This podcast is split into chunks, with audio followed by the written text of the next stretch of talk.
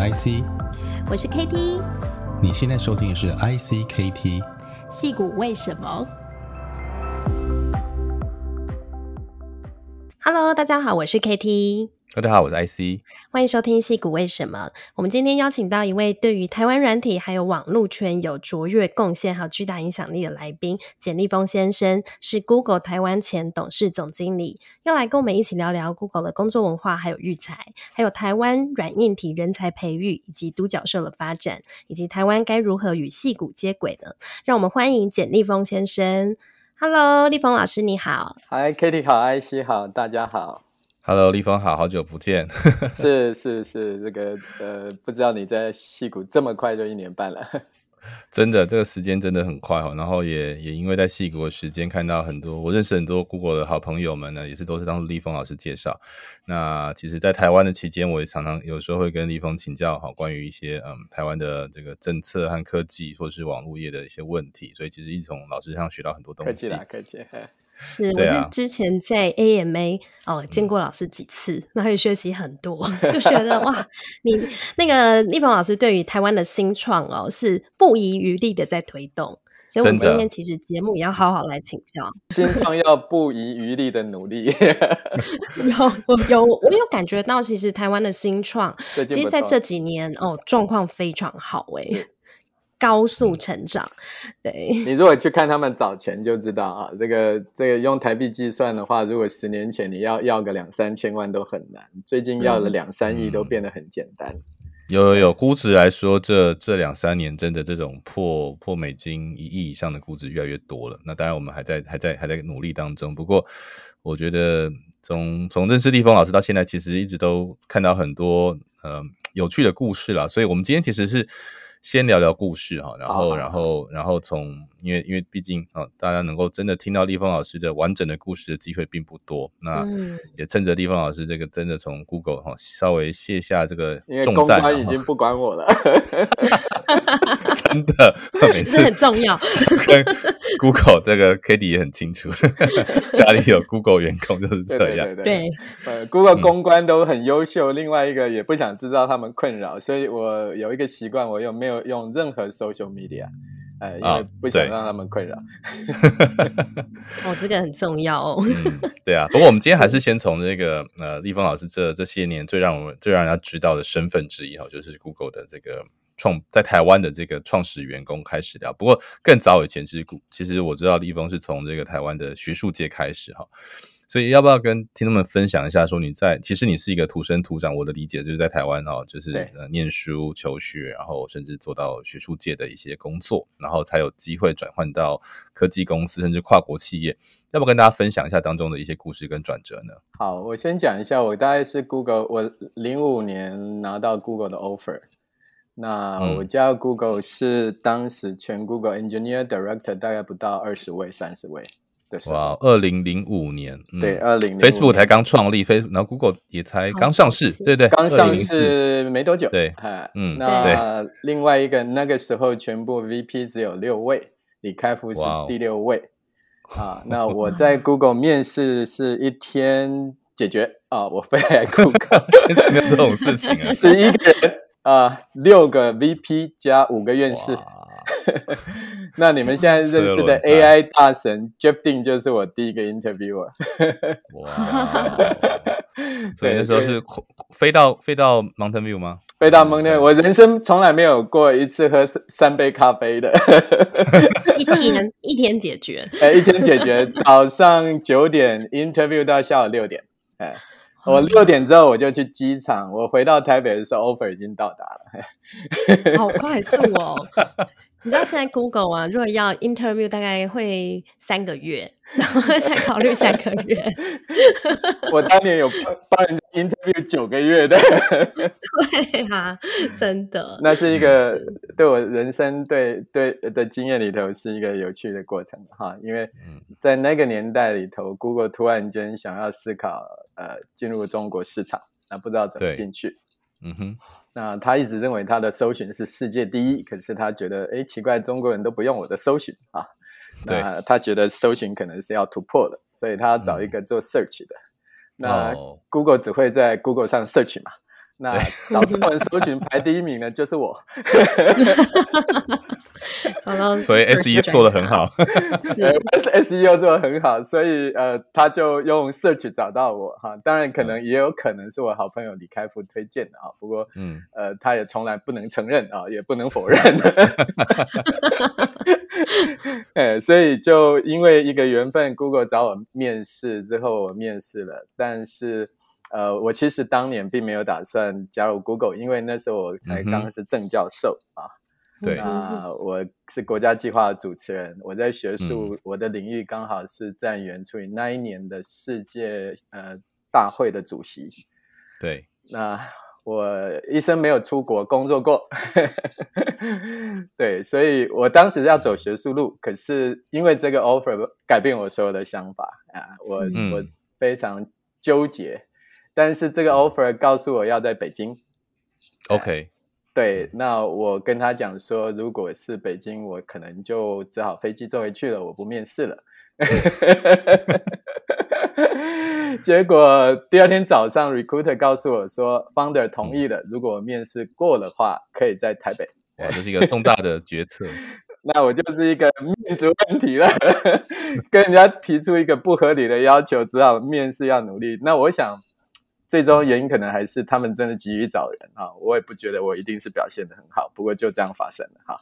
那呃，我就成为 Google 台湾的第一个员工，嗯，就这样发生。所、嗯、所以一开始就是针对搜寻这件事，那那一开始就把这件事情就是在台湾跟中国做很大的研发的布局，还是说就是一个先测试的一个想法？呃，当年同一个时间，微软也在找我，也是为了做中文搜寻。那因为我当微软的顾问，已经那时候长达六年。那微软北京的 search 的团队，我也是我帮他建立的，所以他们也 offer 给我这个机会。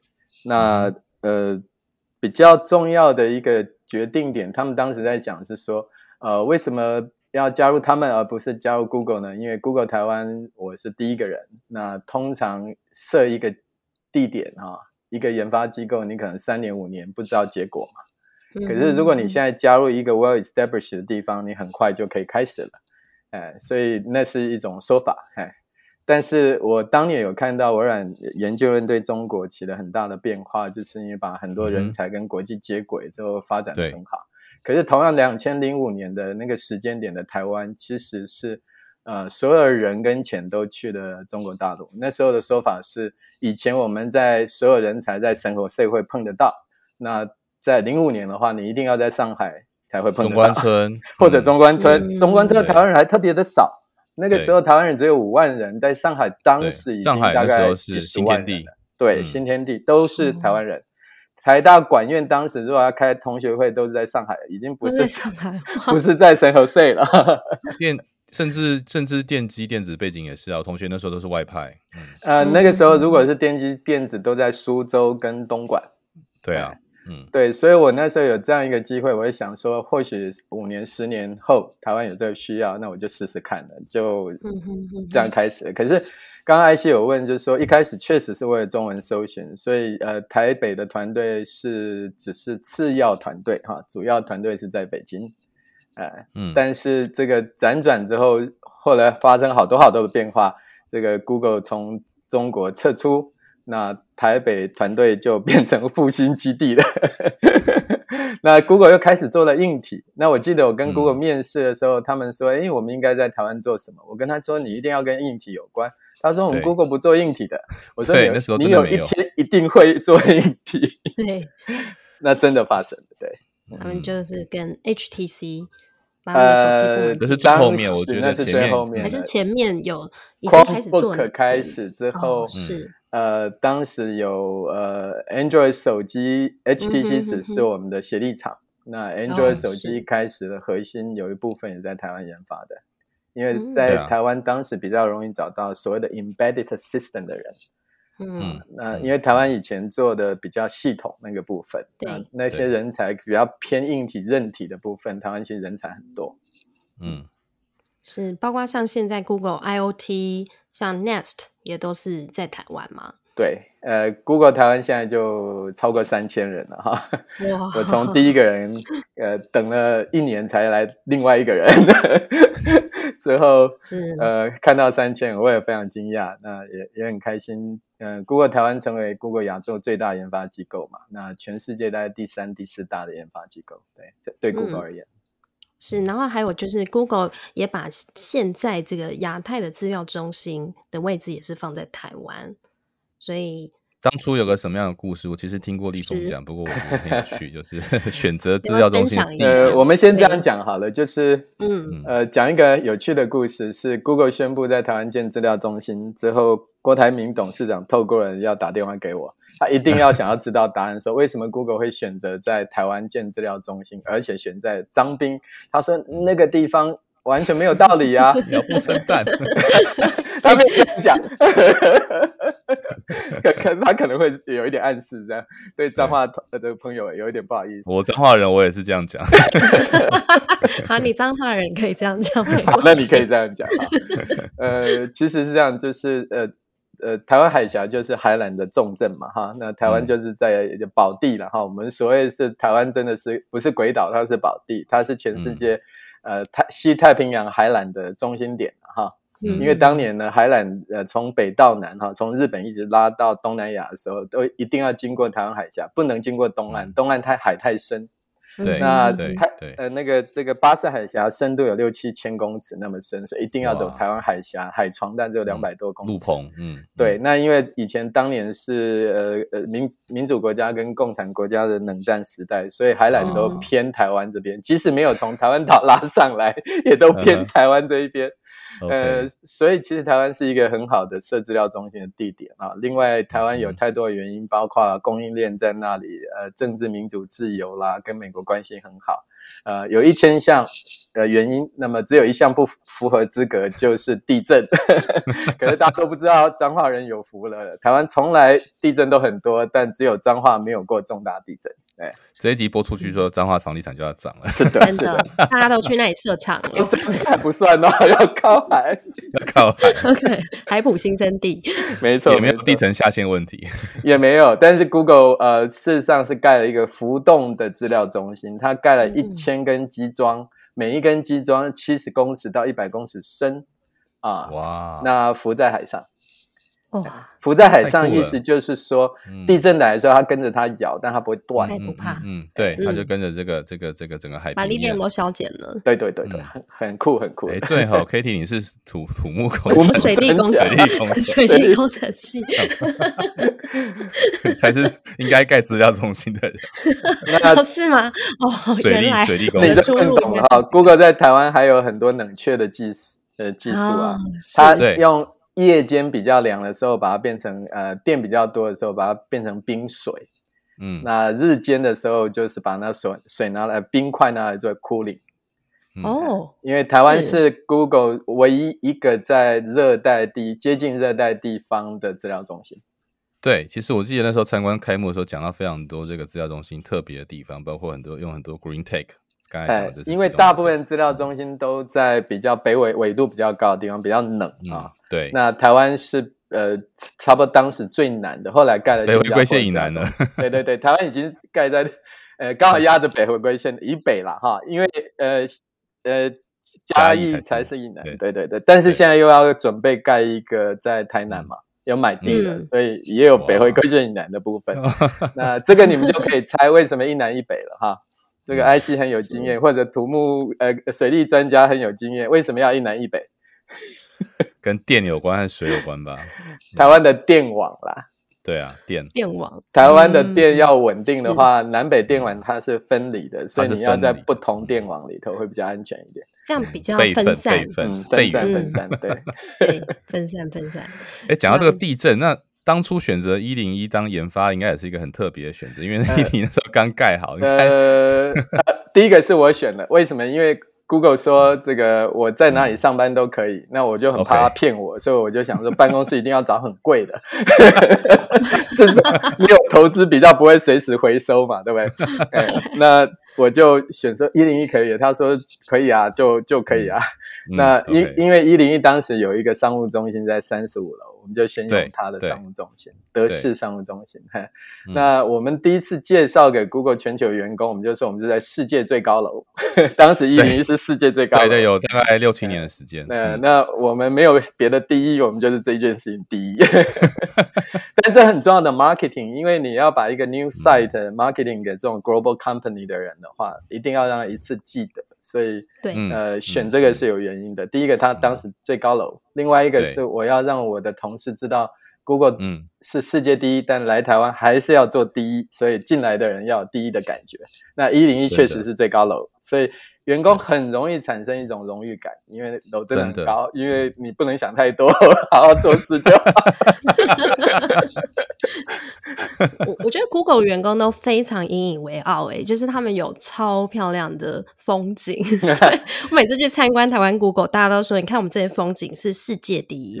呃，那真的是因为因为哈，当你楼越高的时候，呃，这个呃，所有的不好看的都变美丽了嘛。真的是云端办公室，所以所以在那个 Google 啊，就是台湾的 Google，它本身的这个文化呢，跟美国总部，你觉得有什么样的不同的文化差异吗？文化是一点一滴的建立哈，它也不是呃，其实，在 Google 是一个非常独特文化的公司。那这十几年来，二十年，大家对 Google 文化，戏骨也会很重视嘛，哈。但是当年最难的地方是，呃，你是一个海外的研发机构，我们叫 remote site 哈。那呃，后来 Google 把这个字改了哈，因为叫 distributed site，可是我们还是不满意啦哈。因为.呃，那就代表总部是 Century 嘛，哈哈哈现在都改名了哦，叫 International Site。Google 有经过用 Remote、位置是 Distributed 跟 International，也代表它文化在改变。那海外 Site 也在呃学习互动。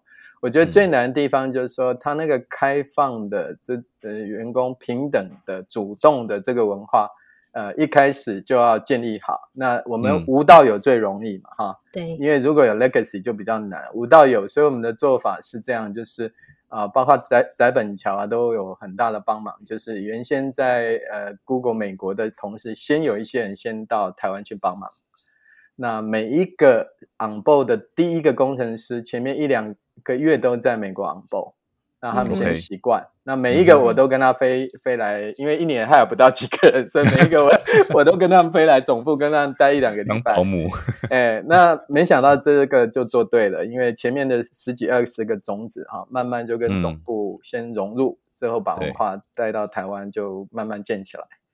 那我们真的是手把手哎，我的妈！呃，差不多，而且我们不强调阶级，所以当时有三位教授加入 Google、嗯。都是用工程师的身份，呃，他的学生一起加入，老师跟学生一样的，是都是工程师，都要写 code，也要被学生 review，好酷哦，很平等的概念了哈。但那个时代，嗯、呃，运气不错，就是方法没有搞错掉了，所以 Google 台湾的文化应该是跟呃 Google 总部差距不大。嗯、如果常去的人应该有感受到，他还是蛮蛮强调 open 的，对。非常 open，而且就是很很就是很扁平啊！我的感觉是非常扁平。呃，扁平在软体是非常非常重要，对对。所以实习生计划也是呃，是立峰老师您提出来，还是说觉得说，哎，这本来就是 Google 它一个很好的文化，然后希望呃，这个有一个背景原因啊，就是。是嗯，呃，其实要找正职员工，一开始非常的困难。为什么啊？是因为都被联发科或是台积电吸光？呃，其实不是，interview 都没过，因为台湾没有感受过戏骨的面试文化。哦，就我们找到了非常优秀的人，但他们并没有这种立即性反应的这种面试能力的经验啊。不是说能力不好，我前面推荐的五十个，一个都没过啊。李开复推荐的五十个人，也一个都没过。呃，之后我们就要先建立文呃面试经验啊，所以是一个漫长的适应过程。那最好的办法是先从实习生开始啊。那实习生呃是这样，就是我找工程师虽然来的都很优秀，但是也要刚好兴趣相投，嗯、所以不一定每一个呃优秀的工程师都会来面试。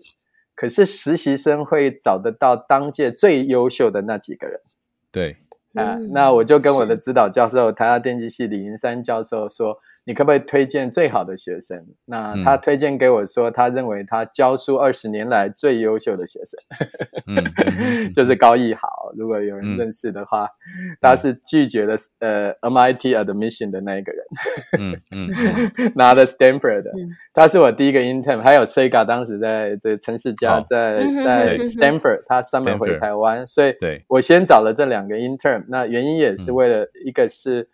设一个定锚的概念，设一个 bar 在哪里？嗯嗯，因为你设一个，要用这个当标准，对对，当一个标准，由他们实习生都这么优秀，那正职的一定要更厉害。呃，word of mouth 让他去传播了哈，这是一种就会有更多优秀的人才。对，嘿，这个也是做对了，因为呃，实习生定锚之后，那么我们。呃，把实习生呃，让他们呃，我前面两三年的实习生，我主要是帮他们出国。哦，来 Google 拿到了的 mission 之后，申请学校会大有帮助。对对，呃，所以好几位都到 Stanford 去念硕博士班。对，那么这也是一种本来想说。呃，我当年看微软亚洲研究院在中国帮了中国留学生留学美国嘛，哈，那当年 当年留学台湾留学美国的风气已经变差了。啊，对，另外一个就是说，名校都申请不到了。那么那时候，那时候真的有这个状况，希望能够帮忙到这些学生，这也是另外一个理由。哇，这真的太重要哎！所以台湾现在有很多在软体界的顶尖人才，我我相信应该都是呃，当初您这个实习生计划就是 Google 没有啦，是 Google 啦。我我只是因为 Google 刚好这个计划，就借由这个计划来帮忙哈。但是呃。这也是我觉得它重要的地方，就是软体是一个很短时间，如果是很优秀人才，他可以学得很快，嗯、所以培养实习生等于在培养你未来员工，非常的快速。对，真的。哎，所以我们把实习生会不会觉得实习生是一种这个呃，就是你不一定会，他真的正职会过来，就是变成说你要，我觉得台湾企业是不是你观察过？因为其实其实立峰没有在台湾企业上过班的，或者你应该也接触到蛮多，但是会不会他们觉得实习生其实是一种？不，这个呃，因为因为台湾的概念里头不是做软体产业，它是做硬体产业嘛。对那硬体产业是一个生态系非常深的产业，所以从业人口一个产品的完成有几千人要经过。对，所以每一个人都没办法当宝了哈。不敢讲每个人都是草，但是不是任何一个人都不能说，嗯、比较螺丝钉。嗯，对，嗯、任何一个人都不能说我是宝。嗯，但是软体产业，我当时加入 Google 的时候，第一个 project 是 Google Translate，把它的中文做好。嗯、对，它总共只有三个 scientist 做全世界所有的人呃语言。哇，才三个人，我是他第四个人去做中文，我做了三个月。啊，那嗯，软体可以有一个精英人才，可以影响全世界哈，所以我们在。呃，对待软体工程师跟对待硬体的结构就不太一样。软体很像文化产业，就是一个大明星的概念。嗯，呃、真的，就像一个戏剧里头一个主角就很不一样，嗯、就会让这个戏剧的灵魂变得不一样。嗯，某个角度写完，你就像写剧本一样哈。是，而且在观察，其实 Google 哦，跟其他比如说矽谷的大企业文化比起来，嗯，比如说像 Apple 或是 Amazon，与其说它是这个矽谷公司，我觉得它更像一个军队的方式 在看这个人才哦。他们是非常严格在每一个环节，然后就是每个人就是分配他的工作，然后。针对这个目标往前走，嗯、但是 Google 可能更讲究是每个人才的独特发展性，然后所以他们的这个主管他其实不是呃说在抓最后面表现差的人，反而是呃在协助团队怎么样把对的人才放在对的位置上。那呃就是立峰老师，你怎么来看这个 Google 本身的主管的管理哲学呢？我加入 Google 那一天，呃，全球有三个 Director on board，一个是呃西班牙 Site Director，一个是印度 Site 的 Director，那还有我，我们三个人。那么我们当时只有一个 HR Manager，所以我在总部 on board。他跟我们一小时的 Coach，Coach 只有一个重点，他说在这家公司千万不要讲管理，呃，不要讲 Manage。他说聪明的人 Talent People，他不太希望被做 Micro Management。对，那他说如，是但是你又如何让团队能够往前走呢？他说你要有 leadership，啊。那但是 leadership 要怎么建立呢？他说，如果你刚好有，那恭喜你，你有 leadership。那如果你没有 leadership，我还记得非常非常深刻，他讲一句话，你只有一个只有一个字可以用，叫 help。他就说，as long as you provide useful help，啊，嗯，哎，eventually you might have a leadership。嗯，哎，所以他告诉我一件事情，就是说，你其实要帮你员工解决他的困难，你才能够产生他对你的信赖感，那个 leadership。有了 leadership，其实你就不用管理了。